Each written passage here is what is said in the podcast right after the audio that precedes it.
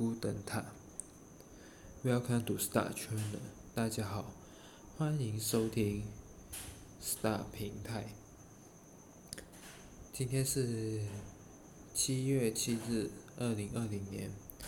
晚上八点五十五分。我家外面现在是雨后凉爽的天气，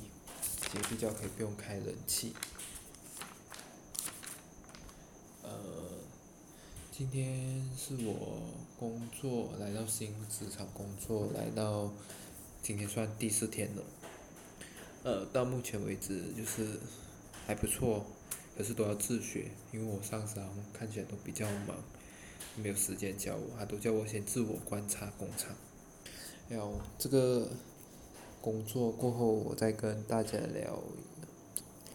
聊吧。因为我还不知道真正的状况，要大概过了一个星期才能知道真正要学的东西是什么。今天我最想要跟大家轻松聊，我最无法接受的台湾食物。嗯，每个人都有不能接受的食物，可是我在台湾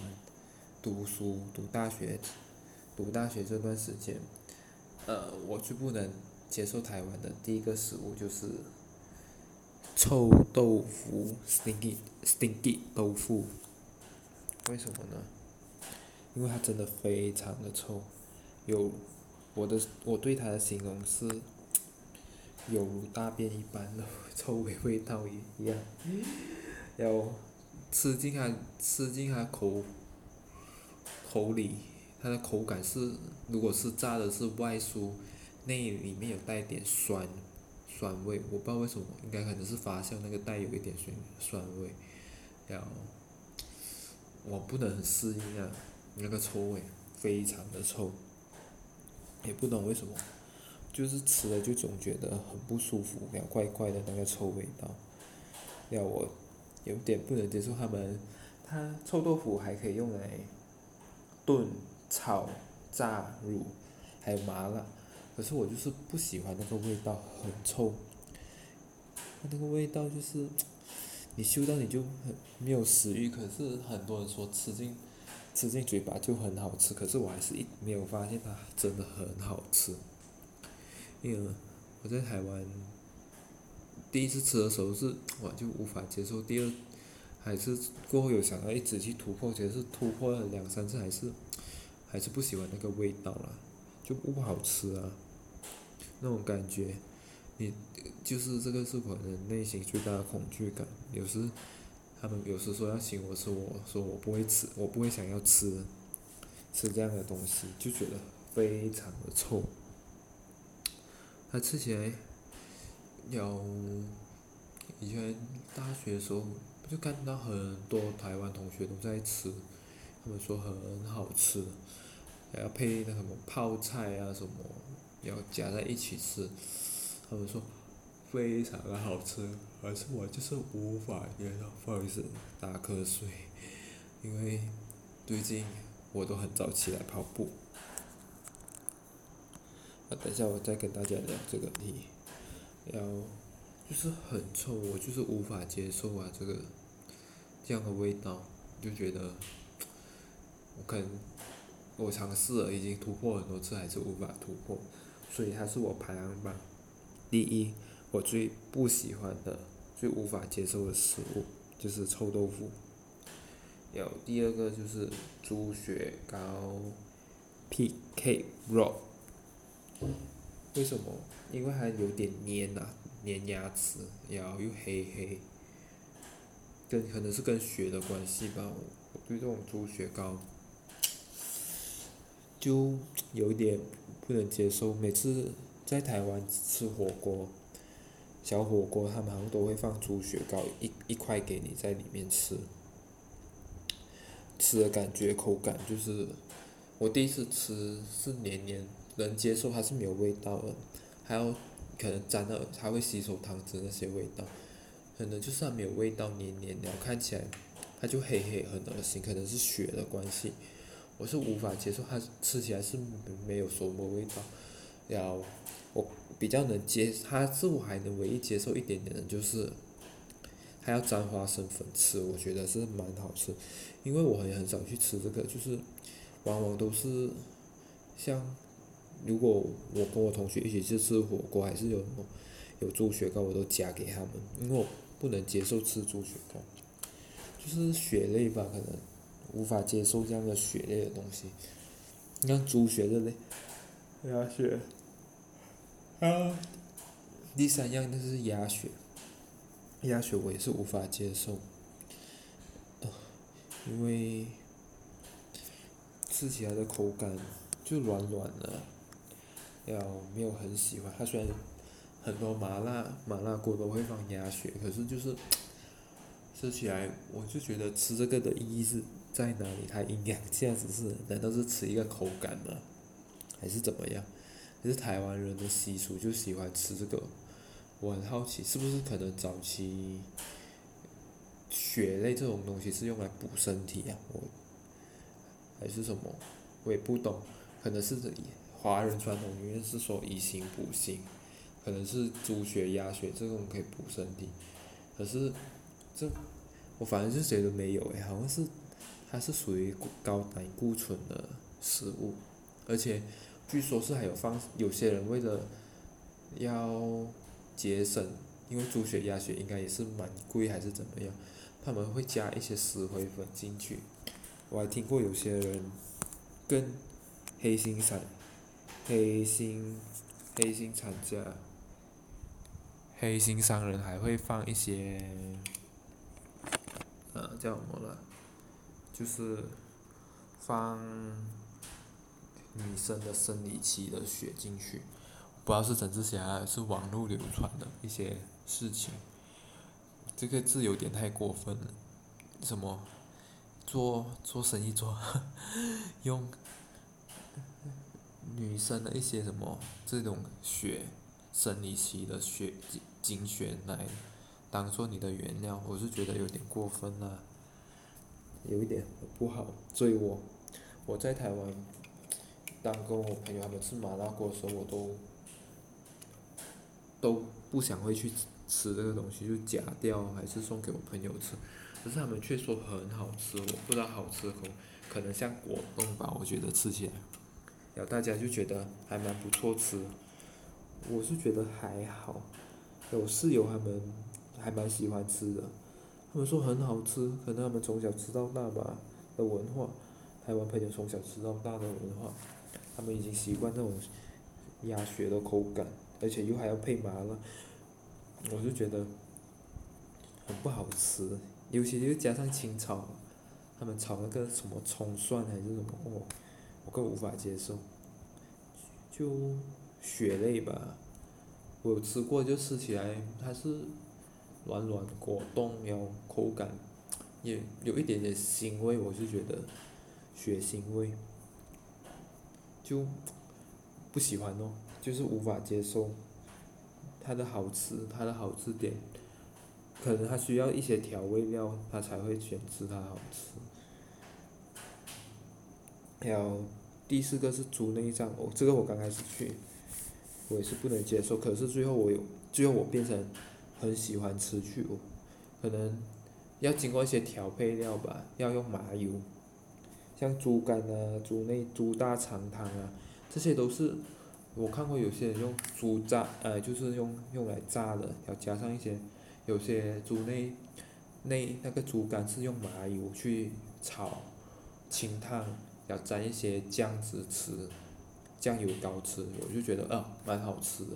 刚开始不能接受，然后可是我母母亲是告诉我千万不要吃太多，因为那个它胆固醇蛮高，而且因为内脏的东西就是过滤体内的毒素的东西。呃，是吃太多是对身体没有帮助啊。可是这也是我可以反映一件事情哦，为什么人会吃这个东西？我是有听过我台湾朋友说，他告诉我了，因为早期人要吃肉，没有机会吃肉，所以他们唯有把肉卖给人，只剩下内脏留给自己吃，当做补自己的身体。要所以研发，要就是人长期习惯吃这样的食物就。就算变成富有了，可是这些内脏的食物还是很多人喜欢会吃，会想要再吃，因为就变成你是早期贫穷生活的食物的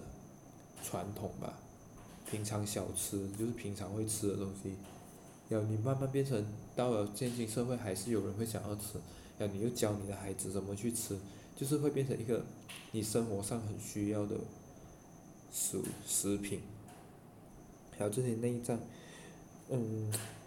他可以接受，我可以接受是因为他麻油可能盖掉他那些腥味吧，然后汆烫可能烫掉一些血水。它腥味也可能没那么重，要放一些酱油烤，然后沾一些酱，酱类吃就不会那么 那么多的腥味。可是我觉得蛮好吃的，尤其是猪大肠，如果你配上白萝卜，加上一点胡椒，胡椒粒，它吃起来的口感就是，尤其是在冬天的时候，一级棒，好喜欢。要可是我后有一段时间我吃太多，我感觉。体体内脂内脂肪太多，我感受到的内脂肪就是你会整个吃太多就高胆固醇，然后起床会头晕晕啊，什么很不舒服的感觉，所以我就最后变少吃了，然后这个也这也可能跟台湾人喝汤的习惯，台湾人喜欢喝猪肠汤啊。猪肠汤、猪肝汤这类的东西，然后我就吃这个东西，然后就习以为常，我就跟台湾同学常去吃。以前我大学的时候，很喜欢去吃有一家叫四点半炒面，它好吃是在它关它炒面其实还蛮普通，关键是在它的辣椒，它辣椒是用去他们不知道它用去炼啊，炼一个火字旁的炼。炼那个辣椒，然后放江鱼仔，它的辣椒是非常的呛辣，可是又很好吃。它就是那个江鱼仔炒干的嘛，江鱼仔是干的嘛，它吸收它辣椒油，吃进去，哇！回现在让我回想都流口水，一级棒。每次去吃，然后我会备一些猪肠汤，然后可是还有猪血汤，可是我不吃，我说我每次都会叫综合汤，因为综合汤它有隔间。隔间肉、猪大肠、萝卜、贡丸，还有那个什么芦笋，然后可是猪血我没吃，还有还有猪血，可是猪血我每次都叫老板娘不要，还有猪肝我都叫她不要放，因为我不想太想吃，好吃可是我不喜欢吃，不大喜欢，不大爱吃，可是能接受，不大爱吃，就是可以接受，然后猪大肠是因为。它的口感就 Q Q 软软，是蛮喜欢吃，就喜欢那个口感嘛，好像咬口香糖的感觉，我就就很爱吃。要，其实猪大肠其实有我有吃过，我有吃过它没有煮干净的，没有洗干净的那个味道，有那个猪猪的那个猪屎的腥味那一种，哇，我的发，那个味道我真的无法接受，就是很臭。哇，你吃了你会想要吐，还有沙子在里面，那个是洗不干净的，那个是你们吃的时候千万要，如果你们咬啊吃到猪大肠有咬沙子这些，你们就赶快吐掉，不要再吃了。我就觉得我无法接受。然后啊，讲到四点半以前都是大学时候，就是大家做作业啊、做功课啊，就做到做报告做到太迟了，都会去去吃那家吃那家店那家。炒面，因为它为什么叫四点？它是因为据说是四点半才会开，然后卖到隔天早上卖完就收档。它的炒面很好吃，好吃吗？很好吃，是因为它辣椒吧？我是觉得，它辣椒很符合我的口味，可是超级辣，连台湾人都不能接受。可是我是还 OK，以前刚开始第一堂吃会很辣，可是你吃久了之后。你会加三五次汤匙，你就没有感觉，可能麻了吧？那你你的你的肠胃是开始适合这个刺激辣椒的刺激。而且我跟我学弟，我们常常四点半去吃，超级好吃，就是好吃在它辣椒。它面其实还蛮普通，我说真的一句话，它面你随便去买一家面就很普通，它好吃是在它的辣椒。可能这个是可能我大学最最一个其中一个。做做报告做到半夜的一个回忆吧，吃四点半炒面。嗯，然后哦，那那我就跟你说，就跟大家说些我最啊，刚才我说一般就是一般我说到我为什么录这个 podcast 我会打打嗝打哈欠，因为我这两天我从七从昨天开始吧，七月六号开始，其实礼拜天我就开始开始晨跑了，然后要。工作时间，工作的时间我把它移得更早，五点十五分就起床，要坐在那边，让自己血液循环先，然后之后五点二十多分起来换衣服，换一双衣服准备到了，就要出去晨跑，开始有晨跑的习惯，要养成晨跑的习惯，因为，毕竟我发现我我的体体脂肪。我最近要减脂活动，要开始做一些有氧运动，训练自己的意志力吧，要把自己的生活习惯改变一下，因为，之前马来西亚三个月的那个 MCO，Motivation Control，然后，这三个月，就是，就是嗯。没有运动哦，在家只是做一些 ABS 核心运动，核心运动了举哑铃这些东西而已，就是举哑铃，就是没有减脂，就是一直在提升体内的肌肉，腹部的肌肉，可是就是它有一层脂肪在包，就包围着你，就是体脂肪包围着你就。无法显示那个肉的线条，我有时很懊恼在这一点。然后饮食上，我又没有什么控制，淀粉就吃很多。然后最近也开始要控制淀粉，可是，可是我母亲就很爱煮淀粉的时候，她就一直要我给我吃饭啊。她说因为吃饭会比较耐饱。要我午餐的时间我都比较吃比较少，比因为中午可能天气比较热，又没什么胃口。要吃比较少，我都吃一些面包类的东西。早餐吃米饭，然后午餐吃面包，晚上看妈妈煮什么，就吃饭还是吃什么，就这样的事。就碳水化合物可能摄取太多，所以我一直要想办法减少，不要吃太多，要尽量多吃蔬果菜，肉类的东西，肉类还。也少吃煎炸吧，我最后也是想多吃蔬果类，要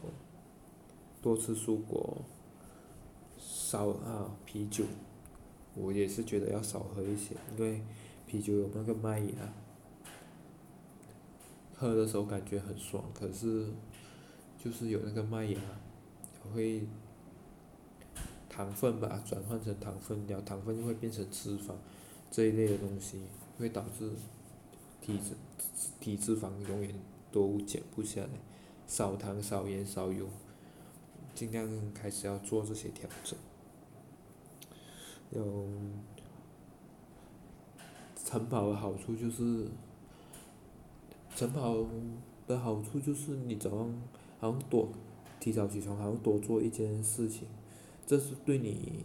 有加分哦，换成一个多一个健康。把最难的事情 完成吧，对我来说还蛮好的。就是我有时，因为有时你放工回来，你真的会很不想运动。像我昨天早上晨跑回来的时候，还去做 ABS 运动，ABS 核心运动。有多余的时间就做核心运动，就是早上的晨跑是给你多加分哦，这对你有帮助的。然后晨跑的过程，我看到。有一个老叔叔，叔叔一个爷爷了，算爷爷了。他我不知道他几岁，七十多岁了。可是他每天，他每天早上四，以前的时候我看他比我还早起床诶，四点多就跑了。最近我比他早，因为我五点半就开始跑，跑跑到六点半回来换衣服，冲凉换一个衣服就要上去，早晨出去上。他比我更会跑。以前的时候他四点多就起来跑了，可是最近可能比较迟一些了吧。他很会跑步，他跑的虽然算快吗？我不知道，他蛮快的。他我看他的体脂肪很少，应该是剩下六七趴的体脂肪了，可是他没有什么肌肉，因为他长期都在消耗他的体脂肪，他是属于比较紧实型的体型。然后他跑步的过程中，他有佩戴不知道什么运动手表？我看他每次一边跑步一边看他的手表，可能在测量他的时时速，控制他的时速。他跑的过程我有注意过，就一边手一边手在挥动，然后左手在看他的手表，看他的时速，还要维持在一个时速上面。我觉得他蛮，他的纪律蛮好的。我几乎天天，我有一次，我有时候几乎天天跑，都天天看到他。我看他是天天每天都在跑，然后他的妻子好像到，我有一次从早上五点半跑到七点多，他妻子好像比较晚起床，七点多也来跑，他妻子跑的比较时速会比较慢一点，可是还是很努力的跑，爷爷就很厉害，那个爷爷真的很厉害跑，慢慢跑慢慢跑，他跑不快啊，我看他的速度有时候还超过他，可是吼。我过完他之后，我是要拼速度的，可是到后面会没有力，他又过过了，他是保，他要主要是保持那个速度，那个时速，那个速度，他跑的是一种速度节奏感，我跑的是一个快感，就是我希望赶快半小时之内能突破多少公里，能的话是越越多越好。他跑的是一种节奏感，他是要维持他的体力，能跑到他跑跑到八九点。八九点才离开，才收工，才结束，所以他体力一直在维持着他的时速，他能维持的时时速度时速，我觉得很厉害了，做的还不错。然后他他我看他跑很久了嘞，他有时跑到一半的时候会骑脚踏车，骑那种。破那种，大家有看过破风的那种脚踏车，那个叫什么车我不知道，登山车还是什么，他会自己去，去骑，在在我们那个社区骑骑骑，我看那个爷爷应该是有参加比赛的吧，嗯，还如果要参加那个，那个什么濒危大桥马拉松大赛，应该是算不错的跑者。其实我也是，我现在有给自己一个目标，就是我这个月要跑一百，尽量能跑出一百五十公里出来，或者一百啊一百五十公里出来，我往这个目标。可是我计算，我这样算的，我每天至少要跑，